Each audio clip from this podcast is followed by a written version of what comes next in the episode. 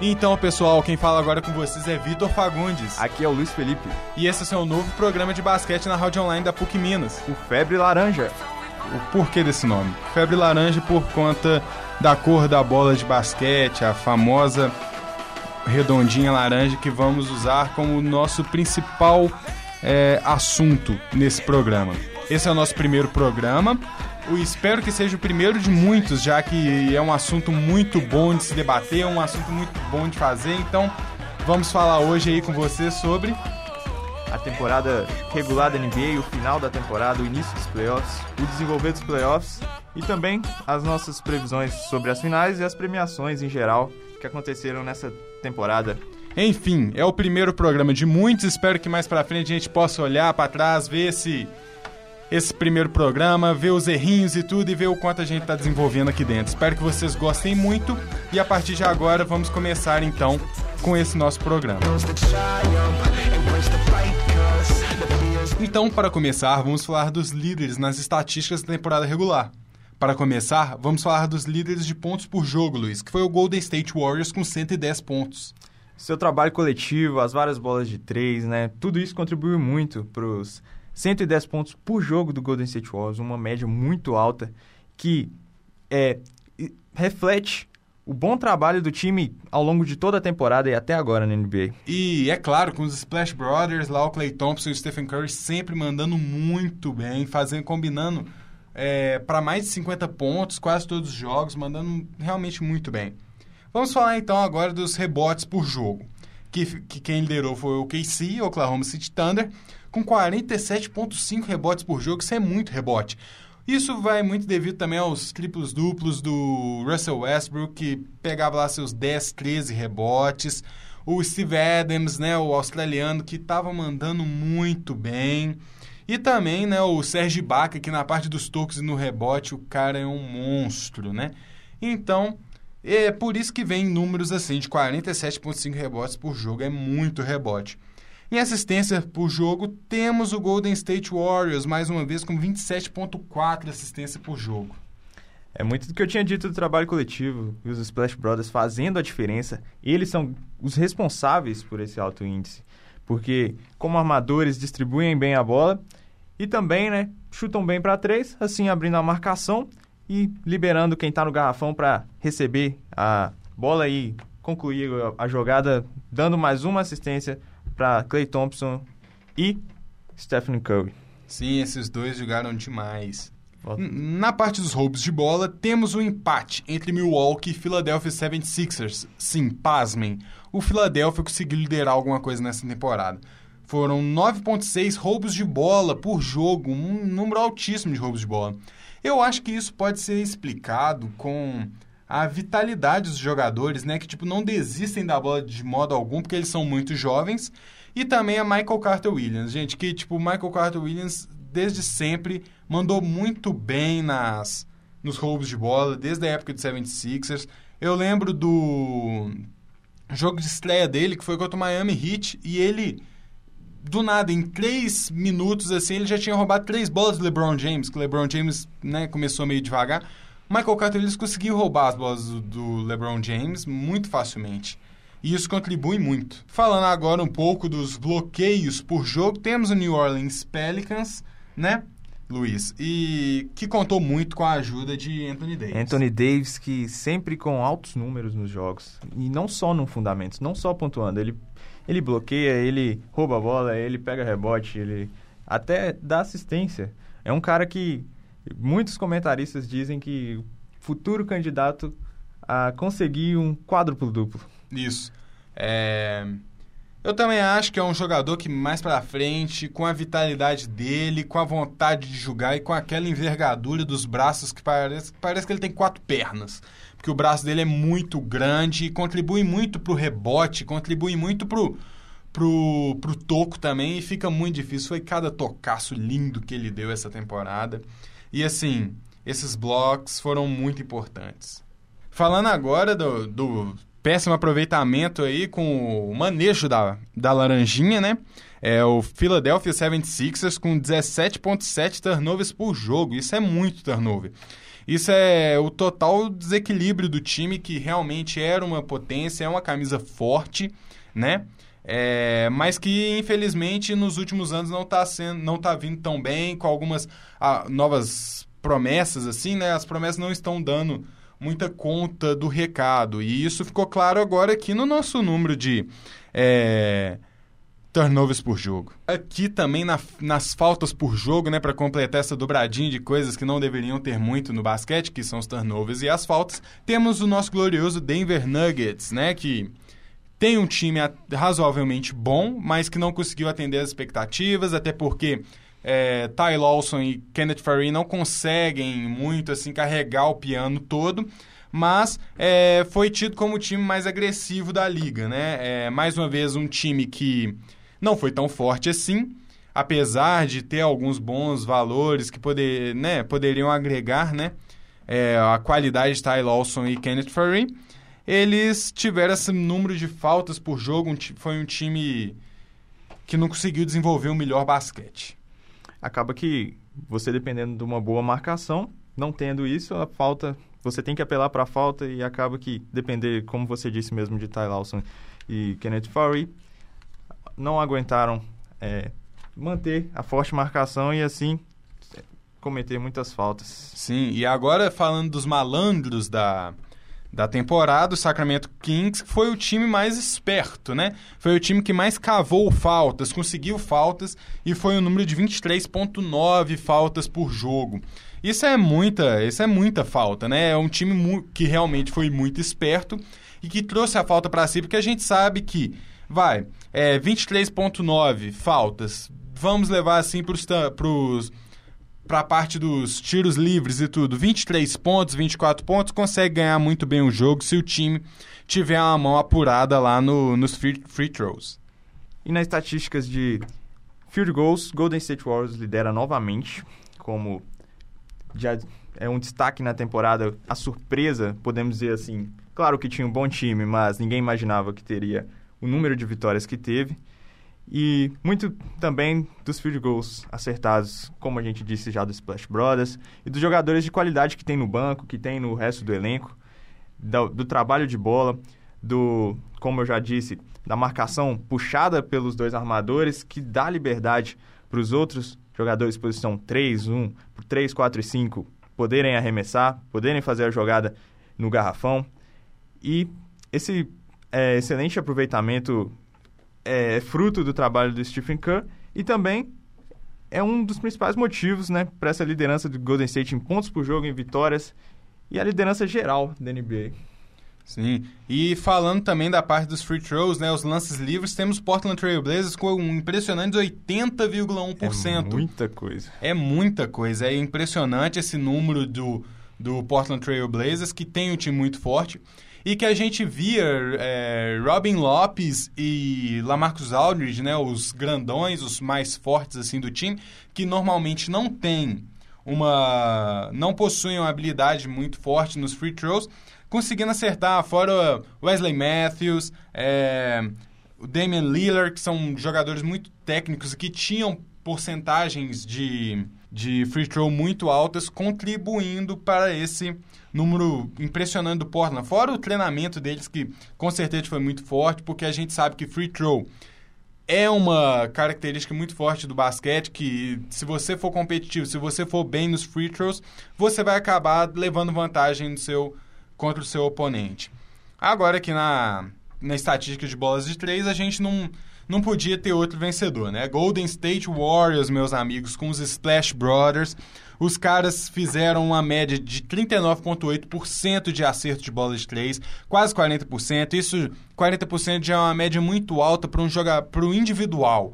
Imagina então falando assim do do geral, do time em si, que nem a gente falou, o time com os Splash Brothers, Clay Thompson e Stephen Curry, que chutando de qualquer lugar consegue acertar e tem um aproveitamento muito bom. Harrison Barnes fazendo muita, metendo muita bola de três. André Godala, que o Luiz falou, também fazendo muita bola de três. Um time que se tornou especialista e que a gente via nos jogos a torcida se levantando na hora de uma bola de três, porque ela já sabia que o que ia acontecer. É um time mortal e que castigou muitos adversários. O próprio Leandrinho, que mesmo não tendo uma média alta de pontos, vez ou outra deixava lá sua marca de três pontos e contribuiu certamente para as estatísticas também.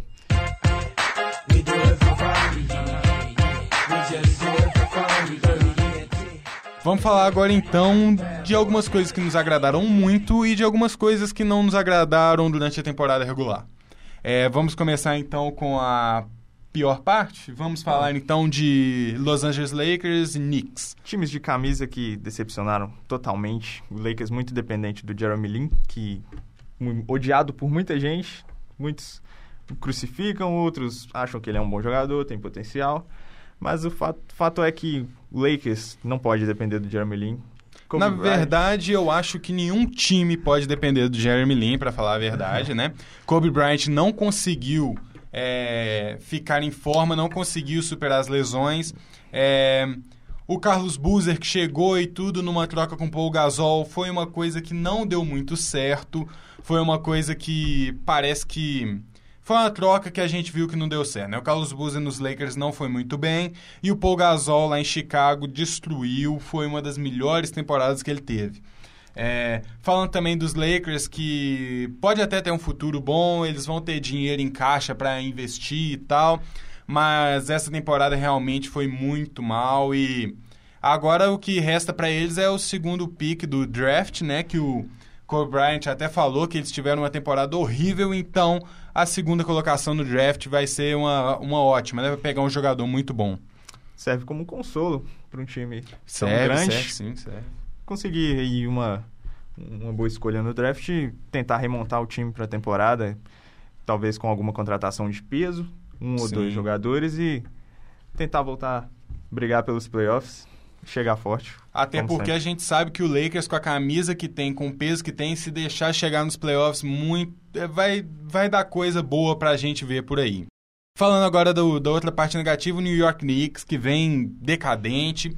Carmelo Anthony parece que está muito insatisfeito lá, parece que não, não vai conseguir continuar carregando o time nas costas. J.R. Smith saiu. Iman Shumpert saiu, os dois foram pro Cleveland e foram porque sabiam que poderiam chegar longe, né, com a eu não acho, mas muitos dizem a panelinha do LeBron e pelo visto deu certo, que agora eles estão nas finais. Mas então ele agora está sozinho, realmente o cara tá a pé e não conseguiu levar o time dele muito longe. E o Knicks pode ficar numa situação ainda pior se as escolhas do draft, que tem a preferência pela péssima campanha, não conseguir, não derem, não darem certo e ainda de, dependendo tanto de Carmelo Anthony, ele podendo sair, o time fica a Deus dará. Realmente fica a Deus dará, até porque ele é um jogador muito forte, que tem mercado e muitos times vão querer ele. Da última janela teve o Houston Rockets, o Chicago, que até colocou na frente do estádio lá uma foto com ele. Então a gente já pode imaginar que ele pode procurar novos ares, quem sabe até o Miami Heat aí, que vai ter dinheiro, que vai poder é, colocar investimento no Carmelo Anthony, que ele encaixaria muito bem lá em Miami, né? Eu acho que ele teria a cara do time é um dos caras com mais prestígio na NBA e você tá falando isso porque eu sei que você torce pro Miami Heat. Eu sou torcedor do Miami Heat, vocês vão saber, é, agora já ficaram sabendo, mas vocês vão acompanhar isso mais pra frente, a gente sempre vai falar. Eu vou sim falar com um carinho especial do meu Miami Heat, né? Lembrando que eu não sou torcedor do Miami Heat por causa do LeBron e tô com eles nas vacas magras e nas vacas gordas e não abandono o meu Miami Heat. É isso aí. Você não é um torcedor free agents? Não, não sou. E vamos falar também agora dessa parte do da parte boa, né? Uma coisa que eu e o Luiz discutimos aqui é que dois times que podem surpreender muito mais para frente pode ser Minnesota Timberwolves e Milwaukee Bucks. Isso mesmo, Minnesota com os rookies do ano aí, né? E tudo com first pick lá com o com Anthony Bennett e também com o first pick desse ano, o Andrew Wiggins, que chegou cheio de expectativas, ganhou o Rookie of the Year e uma coisa que a gente vai falar mais pra frente, e também contaram com a volta do nosso glorioso KD, a volta do Kevin Garnett, junto com Ricky Rubio, que eu já que eu vou voltar a comentar dele mais para frente em outros programas, que eu gosto muito do Mágico Espanhol, gosto demais desse cara, e eu tenho certeza que vai ser um time que mais para frente vai dar muitas alegrias pro torcedor de Minnesota. E ganhou o campeonato de enterradas com Zach Lavine, com uma disputa de enterradas maravilhosa que a gente não via há muito tempo e os rookies chegaram botando para quebrar. E o Zach Lavine, que contou mais na frente, assim, e tudo, que treinava pro All-Star.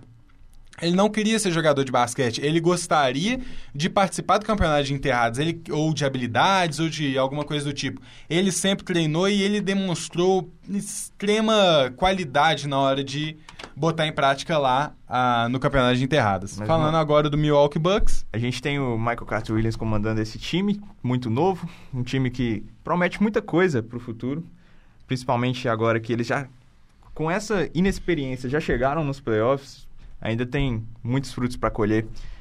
Infelizmente, ocorreu aquele episódio triste com o Dan Leve, mas eu acho que um time tão novo, com a cabeça no lugar, pode dar muito certo ainda. É, e ainda contamos com o nosso grego, né, o Antetokounmpo, que participou do Campeonato de Enterrados e que foi o rival do Zach Lavine e que também demonstrou uma qualidade enorme nas enterradas e é um cara que tem uma dinâmica de jogo muito, muito, muito forte. Ele não para em quadra, e justamente pela, pelo estilo jovial do time, né? E a gente não pode esquecer que o técnico dos caras é o Jason Kidd, um dos maiores armadores de todos os tempos da NBA, que vai contribuir muito para esses jovens Principalmente com o Michael Carter Williams, que lá no 76ers não estava assim tão bem. É, ele foi Rookie of the Year, mas estava sozinho e o técnico, às vezes, não, pelo visto, não dava tanta atenção a ele. É, que nem o Luiz falou, teve aquele momento constrangedor lá em que eles pegaram muito forte o Mike Dunleavy, mas é uma coisa que eles vão aprendendo é... Não só o Mike Dunleavy, o jogo inteiro é, foi cheio inteiro de pancada. Foi, foi, muita pancada. Acho que eles vão aprender assim com o tempo e eu acho que o Jason Kidd é um cara que vai contribuir muito para esse time e que mais na frente pode dar tudo, muita coisa boa. Lembrando também só um detalhezinho do Boston Celtics, gente, que perdeu o Rajon Rondo, né? Perdeu o Paul Pierce, perdeu o Kevin Garnett, os campeões aí de outrora, e que mesmo assim conseguiu chegar nos playoffs né? Um time que lá com a Isaiah Thomas, com um técnico muito jovem, o técnico mais jovem da NBA, conseguiu ainda assim chegar nos playoffs. É só um adendo assim, porque realmente foi um time que me surpreendeu bastante. Acho que vai precisar muito ainda de uma estrutura para voltar a ser um time muito grande, porque camisa a gente sabe que eles têm, porque é o time com o maior número de conquistas. We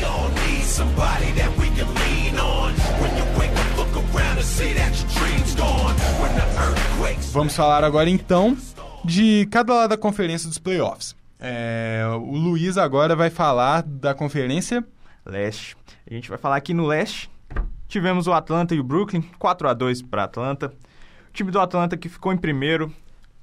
Muita gente diz que foi uma surpresa por não ter tantos craques como Cleveland, por exemplo, que ficou em segundo lugar, por não ter estrelas que já tem grande história na NBA, mas foi um time que conseguiu ali com o técnico do ano, armou muito bem o time, o time foi chegando, foi chegando, conseguiu a primeira colocação depois de uma sequência de vitórias. E ganhou de Brooklyn, que foi um time assim, uma certa surpresa, talvez, porque teve um saldo negativo de vitórias e e assim conseguiu chegar, até porque a Conferência Leste foi assim, foi os últimos times ali é, inferiores aos últimos times do Oeste. E o Brooklyn chegou, fez, fez até frente ao Atlanta, conseguiu botar seu jogo em casa, mas o 4 a 2 do Atlanta mostrou a superioridade desse time que surpreendeu muita gente, conseguiu chegar até semifinais de conferência. As finais de conferência, perdão. O time do Toronto, para mim, foi uma decepção dessa, desse início de playoffs. Foi varrido por Washington. Washington, time que jogou muito bem. Tivemos o Paul Pierce decidindo os jogos, Paul chamando para si a responsabilidade de toda a sua experiência.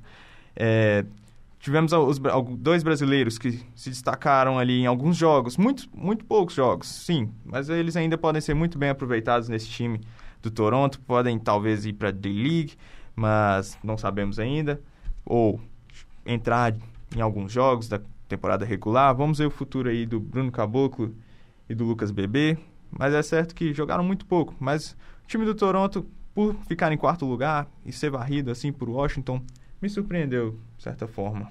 Tivemos também Chicago Milwaukee, Milwaukee Bucks. O Chicago venceu por 4 a 2 abriu 3 a 0 teve duas derrotas. Todo mundo achando, será que é agora que vão quebrar a escrita do 3 a 0 Será que é agora que teremos uma virada no, nos playoffs? Não foi dessa vez, mesmo o Chicago um pouco se esforçando para isso. E aí, o time do Milwaukee, como já falamos, um time novo e que no, no jogo 6 foi um time um tanto quanto inexperiente. Essa inexperiência foi revelada depois disso, depois daquele episódio do Michael Carter Williams. Tivemos lá, o time um pouco perdeu a cabeça e foi uma vantagem muito grande. Se eu não me engano, marcaram 63 pontos no jogo apenas. Então, é um time que, como a gente já disse, tem que se acertar, tem que amadurecer e creio que vai dar bons frutos no futuro. Tivemos também Cleveland 4 a 0 em Boston. Como você disse, um time que surpreendeu. Um time tanto quanto guerreiro na reta final uhum. de playoffs. O time do Boston Celtics, que tem camisa, tem tradição, mas atualmente não está pronto para competir com os grandes times da NBA como Cleveland Cavaliers e que venceu por 4 a 0. Um, um confronto, inclusive, com grandes lances, assim. A gente pode ver bonitas jogadas, tanto do Cleveland quanto algumas do Boston também. E aí mostrou a superioridade do segundo lugar, do Cleveland, que poderia ser primeiro sim, mas oscilou bastante.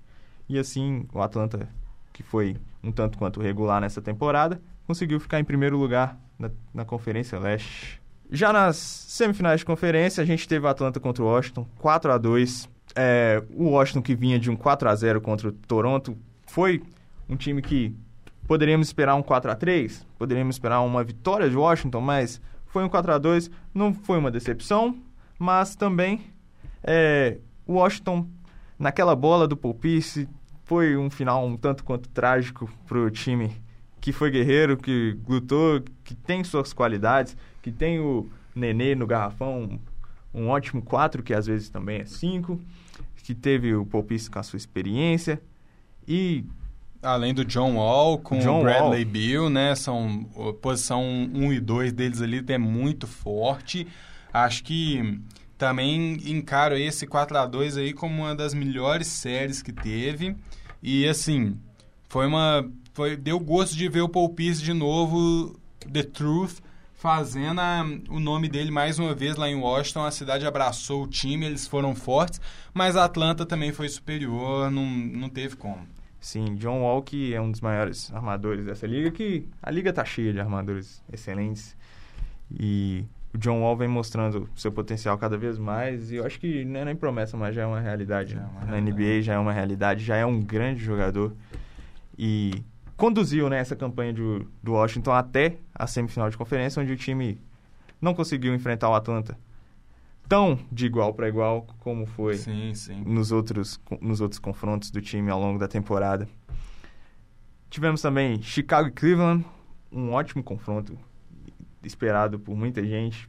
Que você tem o Rose de um lado, LeBron do outro, os dois grandes jogadores, dois MVPs aí de temporadas passadas.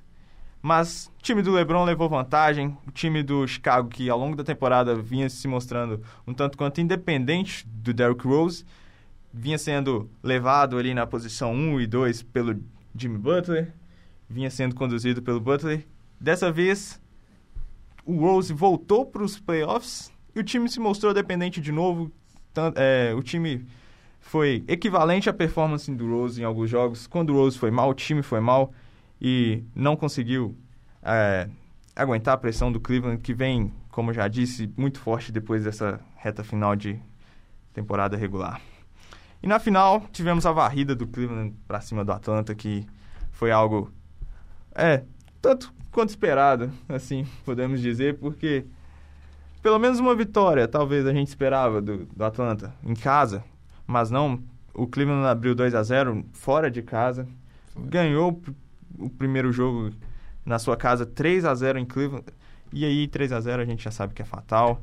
E Cleveland mostrou a superioridade que tem em cima do Atlanta, tanto individual quanto coletivo. Talvez no coletivo o Atlanta vinha se destacando ao longo da temporada, mas o Cleveland um, um grande time comandado por LeBron e você não tem um, um, jogador do nível de um Kevin Love, do nível de um LeBron do outro lado e, e isso pesou muito.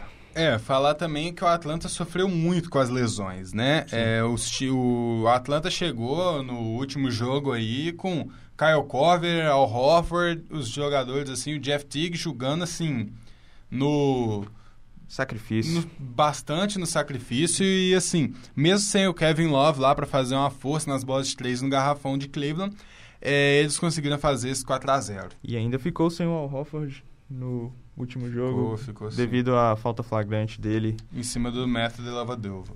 Isso aí. Vamos falar agora então da Conferência Oeste, né? É, que teve Golden State Warriors como primeiro colocado e que pegou New Orleans Pelicans, né? Uma das surpresas que a gente teve e que varreu por 4 a 0 que também foi uma surpresa porque o time de New Orleans é muito forte, mas a gente sabe que Golden State está iluminado esse ano e Stephen Curry foi foi brutal, foi uma coisa sensacional, foi ótimo de ver o cara jogando com todo aquele vigor, foi, foi muito bacana e eu sei que quem acompanhou também viu o quão especial esse cara está sendo. É, New Orleans foi bem, mas, né, Anthony Davis foi bem, mas o time foi massacrado pelo Golden State. Vimos também Portland e Memphis, que ficou 4 a 1 para Memphis. Eu esperava uma série de sete jogos, porque Portland, Portland é muito forte. Lamarcus Aldridge, Robin Lopes, é, Damian Lillard, Wesley Matthews, que liderou a liga em, em de três pontos por muito tempo e que poderia ter dado mais trabalho para Memphis, mais, mais Memphis com Paul Gas, com o Mark Gasol, desculpem, né? Família Gasol muito forte no garrafão.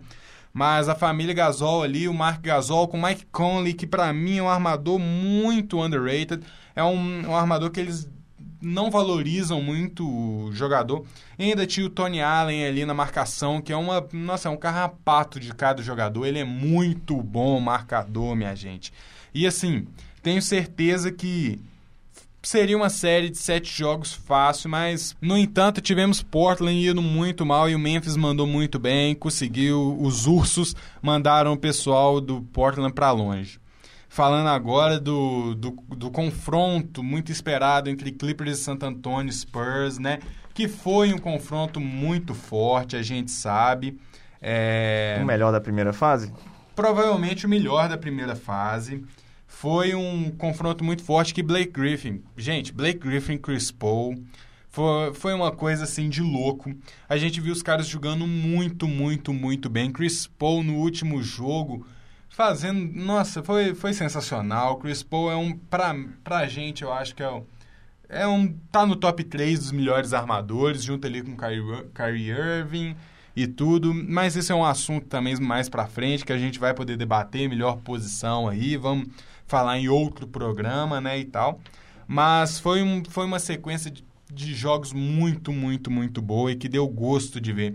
Blake Griffin fazendo triplo-duplo, minha gente, Blake Griffin um animal dentro de quadra, foi sensacional e quem viu com certeza gostou muito. Os vovôs de São Antônio fazendo frente do jeito que fizeram para mim também foi algo foi muito bom de se foi, ver. Foi, foi ótimo ver. ver Tony Parker, Tim Duncan e Manu Ginobili chegando fortes, junto com Danny Green, Kawhi Leonard, esse time aí que a gente sabe na ponta da língua. Kawhi Leonard que para mim, com certeza daqui para frente vai ser um dos mais fortes da liga. Vai ser é um cara muito forte, um cara que não treme, bota a bola de três como ninguém e sabe marcar muito bem. É um cara que marca extremamente bem, é um carrapato assim como o Tony Allen que eu disse. Time de San Antônio gelado no final do jogo parecia que nem era playoff, parecia que estava jogando jogo de temporada regular. Dois lances livres para Duncan, botou lá dentro numa tranquilidade sensacional, parecia que os caras têm uma casca havia. grossa, né? Tem uma casca grossa. Já vem calejados de muito vem, tempo. Vem, vem sim. E para finalizar agora essa parte, essa do primeira rodada, Houston e Dallas, que para mim eu também queria muito que tivesse sido um jogo de sete uma série de sete jogos, melhor dizendo. Mas Houston estava muito bem, Dirk Nowitzki não foi aquela coisa toda, Rajon Rondo deixou o time na mão, Monta Ellis, como sempre, jogando muito bem, mas não conseguiu carregar o time nas costas. É, Chandler Parsons, um cara que fez muita gente no time diminuir o salário para conseguir colocar é, ele no time e acabou que não deu, deu certo também.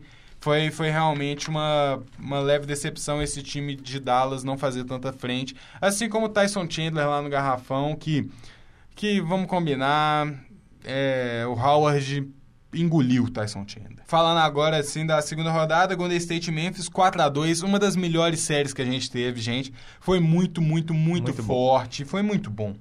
E, mais uma vez, a gente vai cansar de falar isso durante o, o programa aqui. Splash Brothers. Os caras são demais. É, Clay Thompson e Stephen Curry, os caras são muito bons. O time inteiro é muito bom, vamos combinar, né? A gente tinha até esquecido de falar, eu lembrei aqui durante o programa do Sean Livingston, que veio de Brooklyn e é um cara que poderia concorrer assim, ao sexto homem. Na verdade, o sexto homem de Golden State concorreu foi Maurice Spates, mas Sean Livingston podia ir tudo e foi, foi uma ótima temporada para Golden State, a gente sabe. E massacraram, na verdade não, foi 4 a 2 mas a gente sabe que poder que na hora do vamos ver lá no jogo mesmo, a gente viu o Golden State sendo superior mesmo o time que muitas vezes se poupou até, muitas vezes porque eu acho que já sabia o que ia acontecer, mas Memphis foi guerreiro, a gente sabe, e Mike Conley merecia ir um pouco mais para frente, eu acho. Mark Gasol também, acho que foi um, foi um duelo muito bom de se ver e a gente sabe que é um time que vai dar muito mais trabalho mais na frente. Chegou a ganhar fora, inclusive. Ganhou um jogo na casa do Golden State, lá em Oakland, e botou uma pressão, botou uma pressão para cima do Stephen Curry, para cima do Clay Thompson, para eles chamarem de novo a responsabilidade e mostrar quem manda nesse playoff. Vamos falar agora dos meus jogos favoritos, né? Clippers contra Houston. Para mim foi um jogaço. Teve Reca Howard, teve Reca Jordan. E mesmo assim o negócio conseguiu correr, eles foram bem. E Jordan conseguindo acertar os arremessos de, os free throws, né, os lances livres, conseguindo fazer alguns, lógico, a média é baixíssima e pífia, mas para ele até o pífio às vezes é muito bom. Falando disso também, Houston passando com James Harden jogando bem demais, o Howard fazendo uma uma temporada bacana, com a cabeça estouradinho, a gente sabe que ali na cabeça dele o tic-tac às vezes não combinam mas eles tiveram sorte que James Harden estava muito inspirado, estava muito forte. Infelizmente, Chris Paul e Blake Griffin não vão conseguir um título esse ano, né? É, Doc Rivers ali no banco estava fazendo um bom trabalho até, mas acho que precisava demais. Precisava demais e Houston conseguiu a vaga merecidamente. Falando agora na fi da final de, de conferência, Golden State e Houston Rockets Golden State mandou ver 4 a 1 em cima de Houston e foi uma coisa assim, foi, foi forte, foi, foi maravilhoso. A gente viu Golden State indo muito forte mesmo. É, o Howard perdeu a cabeça em vários jogos, tomando faltas flagrantes. Se não fosse aquela arbitragem dando uma ajudinha pro Howard, ele teria sido ejetado em dois ou três jogos. E, mas foi uma série muito boa de se assistir, eu gostei demais. Só um adendo que a série entre é, Houston e Los Angeles Clippers foi o, a primeira virada depois de Suns e Lakers em 2006. Fazia muito tempo. Fazia muito tempo e a gente sabe que os times foram muito capazes. Então, nessa final de conferência aí, Golden State e Houston merecidamente, Golden State passando. Stephen Curry a gente já sabe, gente, jogando muito, muito, muito bem. E depois, no último jogo, teve até aquela falta feia, assim, que ele caiu todo torto, mas conseguiu voltar. Clay Thompson tomou ponto na orelha. O time guerreiro foi lá e conseguiu passar por cima do, do, do Houston Rockets. E não saia daí, porque no finalzinho a gente vai fazer nossas previsões para Cleveland e Golden State, que vai ser a nossa final e começa dia 4 de junho, quinta-feira, pessoal. Espero sete jogos. Espe se pudesse, eu esperaria 10, mas já que só tem 7, vamos, vamos de 7 mesmo. É, vamos falar agora aqui rapidinho, gente, de, da eleição de MVP.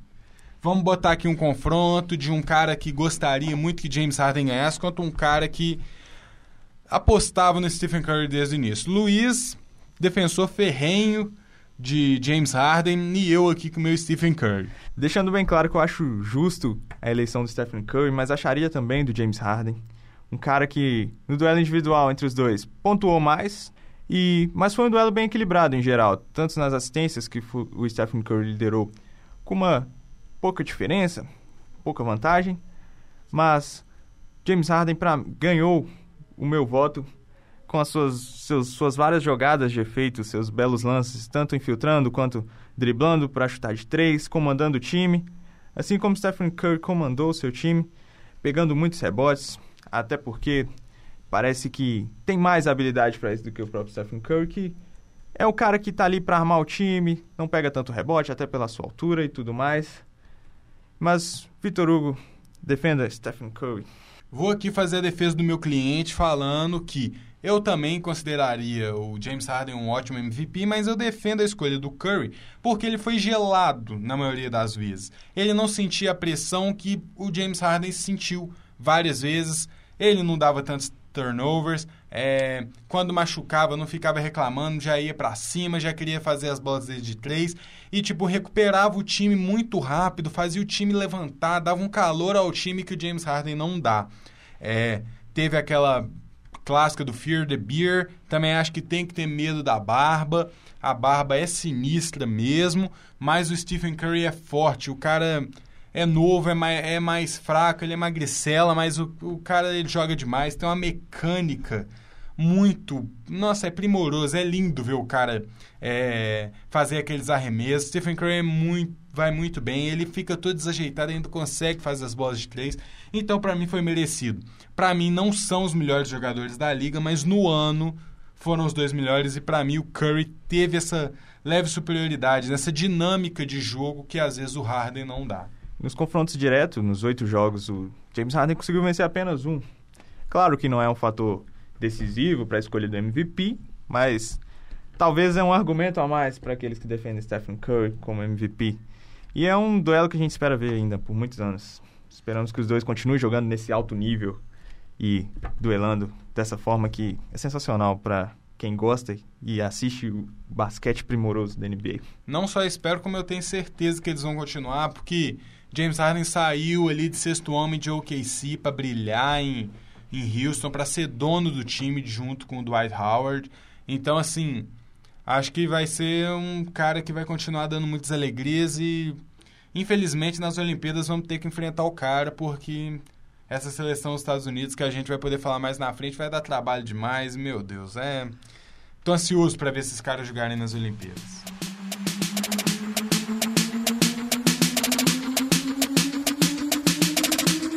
Então vamos falar agora aqui, galera, das premiações que a NBA deu. Vamos lá, vamos começar então pelo meu cliente ganhou aqui, a NBA gostou. É, Stephen Curry pode me contratar como seu advogado. Sua defesa foi válida. Foi, foi. Eu tô aqui de radialista, mas pode me chamar para ser advogado que a gente dá um jeito. É, MVP, Stephen Curry, Golden State Warriors, muito merecido. Luiz, mesmo fazendo a defesa do Harden, também disse que foi merecido. Merecido, merecido. Um cara que, com certeza, é, conseguiu muito bem mostrar o jogo dele. É um cara ainda jovem, mas que, meu Deus, fez chover. Na verdade, só faltou fazer chover. Jogador defensivo do ano, Kawhi Leonard, a gente falou desse garoto aqui. Foi MVP das finais ano passado, manteve a regularidade, teve algumas lesões durante a temporada, mas aí quando voltou, voltou firme e foi muito bem. Se destacou na defesa com roubos e bloqueios ao longo da temporada, também nos atributos ofensivos, mas esse prêmio muito merecido para o Kawhi Leonard nessa temporada. E mais uma vez, assim como a gente tinha dito aí do Minnesota Timberwolves, o nosso Rook of the Year, o nosso calorinho do ano, é Andrew Wiggins, de Minnesota, do Minnesota Timberwolves, foi o first pick do draft ano passado, né? E conseguiu comprovar isso, de certa forma, assim como Rook of the Year. Mandou muito bem, sim. não é, foi para uma franquia que não tem assim uma camisa tão forte, né, e tudo, mas conseguiu agregar muito valor à juventude do Minnesota, né, com Anthony Bennett, o Rick Rubio, que nem a gente disse aí o Kevin Garnett. Então foi um jogador que mereceu o prêmio que, com, que recebeu. E assim, um cara atlético, o cara de uma bacia atlética que vamos demorar para ver de novo acontecer aí. Essa bacia espor, é, essa bacia esportiva que saiu o LeBron James, o cara tem um físico muito bom, tem uma explosão sensacional e eu acho que vai dar muito alegria, muitas alegrias aí para o Minnesota mais para frente. Tivemos o Most Improved Player, Jimmy Butler do Chicago Bulls que conduziu né? o time, né, na ausência do Derrick Rose. É, em alguns momentos, alguns Alguns fãs, no início de temporada, disseram, disseram que ele poderia concorrer a MVP, alguns mais empolgados. Mas era o início. Mas ele sim se destacou muito bem, premiação merecida. Como eu já disse, na ausência do Derrick Rose, foi ele o armador do time. Foi o, em muitos momentos, o melhor do time ali, junto com o Paul Gasol, que também se destacou, como você já disse, depois da troca com o Lakers. O Gasol marcando muitos pontos, vários duplo-duplos. E assim, a, nessa parceria aí dos armadores, dos ótimos armadores do Chicago Bulls. E o Jimmy Butler se destacando nesse time, se destacando na temporada regular. No playoffs, o time deixou um pouco a desejar, mas o Jimmy Butler tem esse prêmio merecido eu também eu vou ter que concordar que foi muito merecido, porque o cara marcou o LeBron James muito forte, o cara foi para cima do LeBron James, não deixou ele passar. É um jogador que eu acho que mais para frente vai dar muita alegria ao torcedor do Chicago Bulls, que lembra muito o estilo que o Chicago sempre teve. Meu Deus, não tô querendo comparar ele com o Michael Jordan, pelo amor de Deus. Mas ele é um jogador que não para um minuto, ele joga numa intensidade enorme. Na mesma hora que ele tá dando um toco lá no campo de, de na quadra de defesa, ele já tá tentando dar uma enterrada lá na frente. Então é um cara que vai dar muitas alegrias, com certeza, a essa torcida de Chicago Bulls que tá carente de ídolos, né? Porque o ídolo maior deles agora, o Derrick Rose, pelo visto é ídolo do DM também. Coach of the Year, Mike Budenholzer, do Atlanta Hawks, pupilo de quem? Greg Popovich, o nosso grande coach pop lá de Santo Antônio. E assim, ganhou de, de treinador do ano muito bem, porque agregou muito valor ao time de Atlanta, que não, que nem o Luiz disse, não tem muitas estrelas. Tem ali um Jeff T, que muita gente também disse que poderia concorrer a MVP. É, a torcida gritava MVP quando o Jeff Tick pegava na bola. Teve o Al Horford, Teve o. A gente pode falar também do Kyle Korver, que, pelo amor de Deus, é um gatilho na bola de três que ninguém consegue parar. É um cara que também pega a bola assim, de qualquer jeito, consegue acertar. E conseguiu agregar muito valor ao time. Teve também Perontite no banco, chegando forte.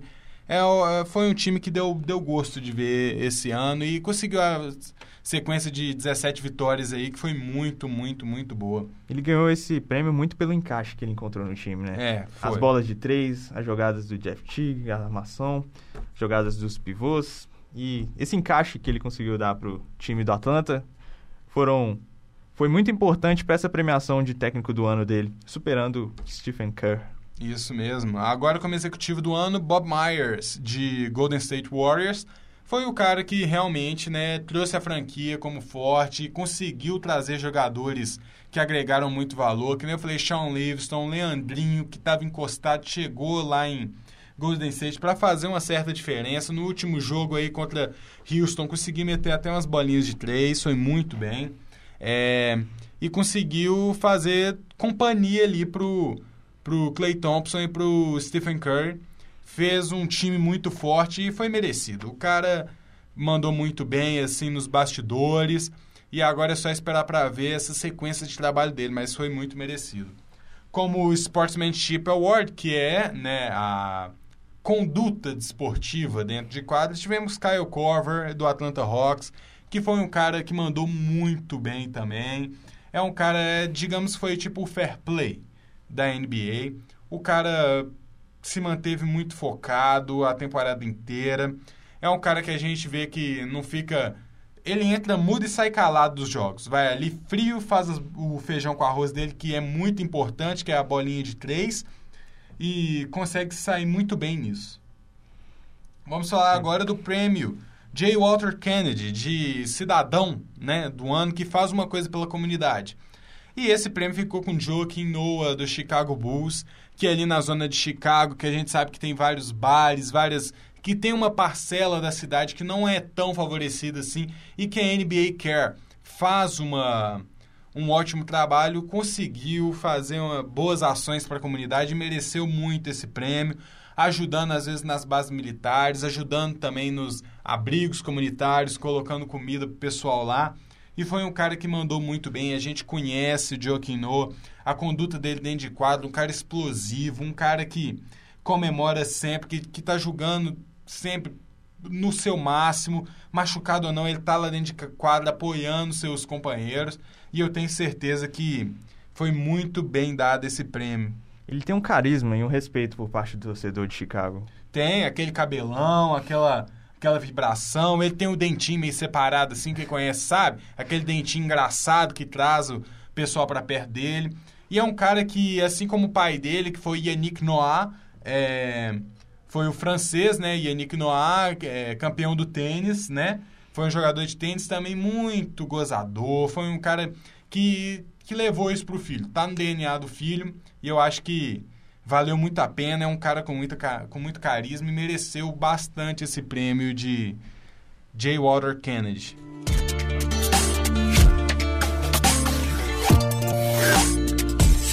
Então, pessoal, vamos falar agora das previsões para as finais. Eu e Luiz aqui vamos conversar bastante aí sobre o que pode acontecer nessa série de sete jogos das finais da NBA, que vai começar dia 4 de junho e a gente vai conseguir acompanhar um basquete de alta qualidade, eu não posso esperar para ver quinta chegar, gente. Vai ser um jogo maravilhoso, a gente sabe. Uma série de jogos muito explosiva. Esperamos aqui que seja de sete jogos, né? Seis ou sete. Esperamos muitos jogos aí para essa série. A esperada final da NBA chegou, as esperadas, né? Porque são. Esperamos vários jogos aí, no mínimo quatro teremos. Bom, eu lembro que no início da temporada muita gente esperava o confronto entre San Antonio e Cleveland Cavaliers.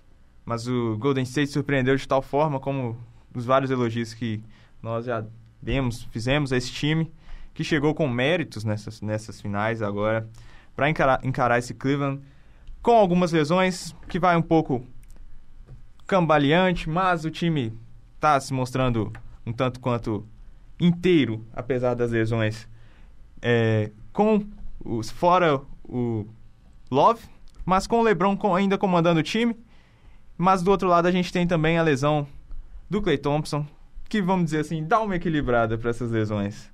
Se bem que ainda o time do Cleveland teve o J.R. Smith que se destacou muito nesses últimos confrontos, várias bolas de três, superando seu próprio recorde nos playoffs e jogando muita bola. Parece que o time de Cleveland com as várias contratações que fez, não sentiu tanta, tanto assim as lesões. E o time de Cleveland chega muito forte para essa final agora, né? Tendo aí algumas lesões, mas mostrando um bom basquete com alguns jogadores do banco saindo do banco e jogando muito bem, como Shumpert, como é, alguns outros. J.R. Smith se destacando e ouvi até alguns boatos de que Varejão poderia entrar nessas finais, pelo menos em um acho ou dois difícil, jogos. Acho difícil. Mas e aí, cara, quais são as previsões para essa final? Olha, para mim vai, vai dar seis jogos, 4 a 2 Golden State. Por mais que a gente goste muito de falar que vai ter sete jogos, eu acho que vão ser só seis. Acho que Golden State vai fazer valer em casa e eu acho que Stephen Curry, é, eu acho que ele tá com sangue nos olhos querendo. Assim como eu, é difícil da gente falar dessa vontade de querer, porque eu sei que, que Cleveland bateu na na trave com o Miami Heat alguns anos atrás, com aquele Miami Heat do Wade e Shaquille O'Neal. Mas é, acho que vai chegar Golden State com sangue nos olhos. É, é um time que eu acho que vai ficar muito mais seguro de si, sabe? É um time que vai chegar mais gelado lá. Acho que chegou como zebra e isso não dá, não, não mostra tanta a obrigação. Assim como Cleveland tinha a obrigação por ter investido muito em Kevin Love e LeBron James. Acho que o LeBron vai fazer uma ótima série. Acho que ele vai conseguir mostrar a, a potência de LeBron James. Mas não, não apostaria muito em Cleveland, não. Acho que Golden State vai chegar forte e firme nessas finais aí vai acabar levando por 4 a 2 Eu acho que, como você disse, a gente sempre espera essa explosão do LeBron nas finais. No, nos jogos da NBA, sempre a gente espera o LeBron se destacando, mas quando chega nessa fase final, a gente já viu o que ele já fez em Miami. E até no próprio Cleveland, tempos atrás, quando era um tanto quanto novato. E a gente espera LeBron se destacando e eu, eu acho que vai dar Golden State em sete jogos, porque pelo menos nos jogos em casa, eu creio que o Cleveland vai muito forte, comandado por LeBron James. Mas, como você disse, esse time do Golden State é gelado e está mostrando ao longo da temporada que sim, merece ser campeão. E eu acho que teremos sete jogos com vitória de Golden State. Então, pessoal, chegamos ao fim aqui do nosso Febre Laranja. É, e vamos firmes aí, então, continuar aqui com o programa. Já trago novidades para vocês de que eu e o Luiz vamos, vamos continuar com esse trabalho, vamos voltar aqui mais vezes, falar de muito mais coisas. Tudo bem que já tá no finalzinho da temporada, mas a gente vai ter muito assunto ainda mais pra frente, principalmente quando der aquela coceira, aquela vontade de ver é, NBA, a gente vai estar tá aqui comentando às vezes com de outros campeonatos e até com certos assuntos que circundam o, universo do basquete. Falamos, falaremos até de draft aqui, que é uma coisa importante. E já trazemos também a outra novidade de falar, pessoal, que a gente vai começar a interagir assim nas redes sociais. Criar uma página no Facebook, um Twitter, é, e pra gente ir conversando. É, aqui eu e o Luiz prestando bastante atenção no que vocês querem saber. E é bom que vocês vão participando, vocês vão escutando, vocês vão dando tópicos pra gente. E aí a gente vai comentando, vai falando de vocês aqui. E espero que tenham gostado bastante. Espero que tenha sido uma coisa prazerosa. É o primeiro de muitos. Eu acho que vamos melhorando com o tempo. Acho que foi uma primeira experiência muito boa. E espero que vocês tenham gostado mais uma vez. Eu e o Luiz aqui trabalhando, trabalhando forte para levar essas informações aí a vocês. Esse bate-bola que vai, vai ficar mais descontraído com o tempo. Eu acho que a seriedade que a gente teve agora foi muito mais por, por ser o primeiro programa, né? Mas eu espero que vocês tenham gostado mais uma vez e que interajam com a gente que o Febre Laranja se torne realmente uma febre laranja críticas são sempre bem-vindas, afinal a gente está no início, a gente está começando com esse trabalho, a gente quer, quer sim que o nosso público jovem de basquete, todas as idades, mas é sempre bom debater com quem gosta de basquete, é sempre bom conversar, ter com quem conversar, ter assunto. E a gente espera que em breve, é, com o desenvolvimento do programa, o desenvolvimento nosso, quanto a fala, quanto o, a, postura, a postura, né? Na hora de, de fazer o programa vai melhorando. Vai melhorando. E esperamos estar em breve aí no seu celular para você ir ouvindo a gente até a PUC. Isso mesmo. seu tempo com NBA. Esperamos bastante que vocês tenham gostado mais uma vez.